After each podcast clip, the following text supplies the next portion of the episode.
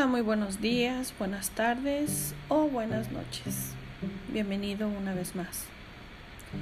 Te voy a relatar algo de un libro escrito por el autor cristiano C.S. Lewis. Que no te voy a decir el título del libro, ¿verdad? Pero fue el mismo escritor que escribió Las Crónicas de Narnia, un libro muy conocido de 1942 y también fue hecho como un, bueno, hicieron, hicieron series de esto, de los libros. Y comienzo así. ¿Y cómo lograste traer tantas almas al infierno en aquel entonces? ¿Por miedo? Oh, sí. Excelente estrategia, vieja y siempre actual. Pero ¿de qué tenían miedo? ¿Miedo a ser torturado? ¿Miedo a la guerra? ¿Miedo al hambre? No lo sé. Miedo a enfermarse. Pero entonces, ¿nadie más se enfermó entonces? Sí, se enfermaron. Unos más. ¿Y murieron? Sí, sí murieron. Pero no había cura para la enfermedad. La había. Entonces, no entiendo. Como nadie más creyó y enseñó sobre la vida eterna, y la muerte eterna, pensaron que solo tenían esta vida y se enfrentaron a ella con todas sus fuerzas, aunque les costara su afecto. No abrazaron ni saludaron, no tuvieron contacto humano durante días y días. Perdieron su dinero, perdieron su trabajo, gastaron todos sus ahorros y aún así se creyeron afortunados de ser impedidos de ganar pan. Su inteligencia. Un día la prensa decía una cosa y otro día otra y se contradecían y aún así lo creyeron todo. Su libertad. No salieron de casa, no caminaron, no visitaron a sus amados, a sus familiares. Fue puedo decir, un gran campo de concentración para prisioneros voluntarios. Aceptaron todo, todo, todo, siempre y cuando pudieran superar sus miserables vidas un día más. Ya no tenían la menor idea de que Él y solo Él es el que da la vida y la termina. Fue así tan fácil como nunca ha sido. Y bueno, Radio Escucha de aquí, tal vez te habrás dado una idea de quién estaba hablando, ¿verdad? De quién estaba teniendo la conversación. Era una persona, un alguien con Satanás. Y él era el que le hacía las preguntas y Satanás respondía. Que qué fácil había sido ¿verdad? Llevarse a tanta gente y distraer a tanta gente y desviarlas y acabar con ellas. Qué fuertes palabras de este escritor. Pero pongámonos a reflexionar.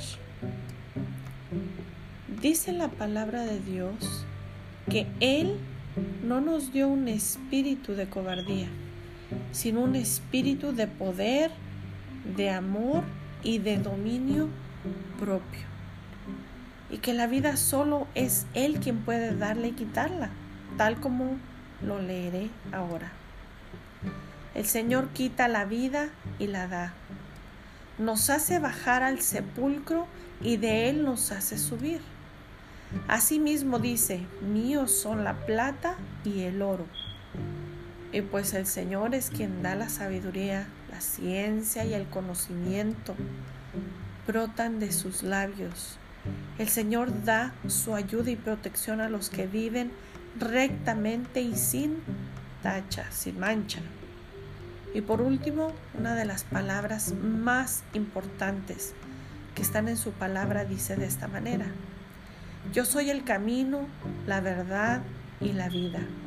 Solamente por mí se puede llegar al Padre. Escuchaste bien, solamente a través de Jesucristo es que podemos llegar al Padre. ¿Quién más sino Él, que es nuestro ayudador en tiempos de prueba y de aflicción?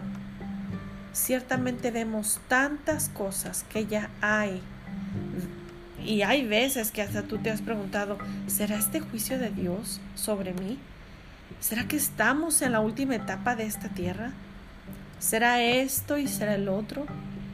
Permíteme decirte algo. Dios ciertamente tiene planes, propósitos y cosas que se tienen que cumplir en cada una de nuestras vidas. Afortunadamente tenemos un Dios que todo lo puede. Tal vez tú digas, pero todo esto que está sucediendo, ¿quién lo detendrá? Sin duda te entiendo, pero solo puedo decirte que debes poner tu confianza en Dios.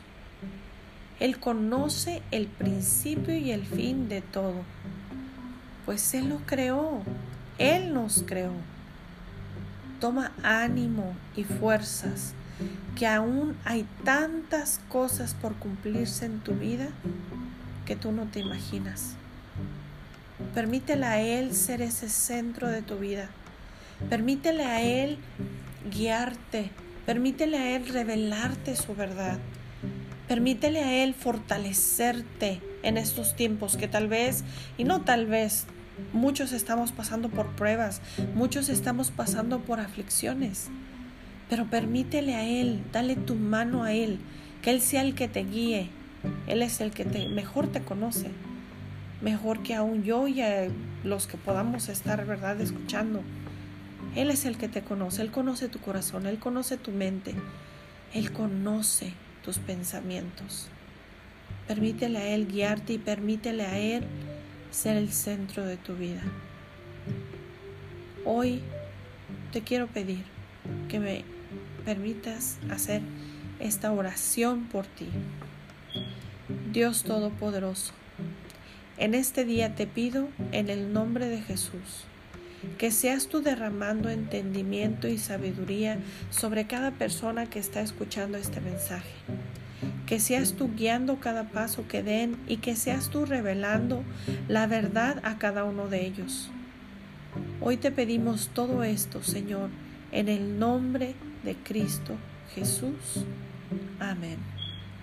Las porciones que llegué a mencionar en lo que relataba las puedes encontrar en la palabra de Dios en los siguientes libros. El segundo libro de Timoteo, capítulo 1, versículo 7. El primer libro de Samuel, capítulo 2, versículo 6. El libro de Ageo, capítulo 2, versículo 8. El libro de Proverbios, capítulo 2, versículos 6 y 7 y el libro de Juan capítulo 14 versículo 6. Dios te bendiga.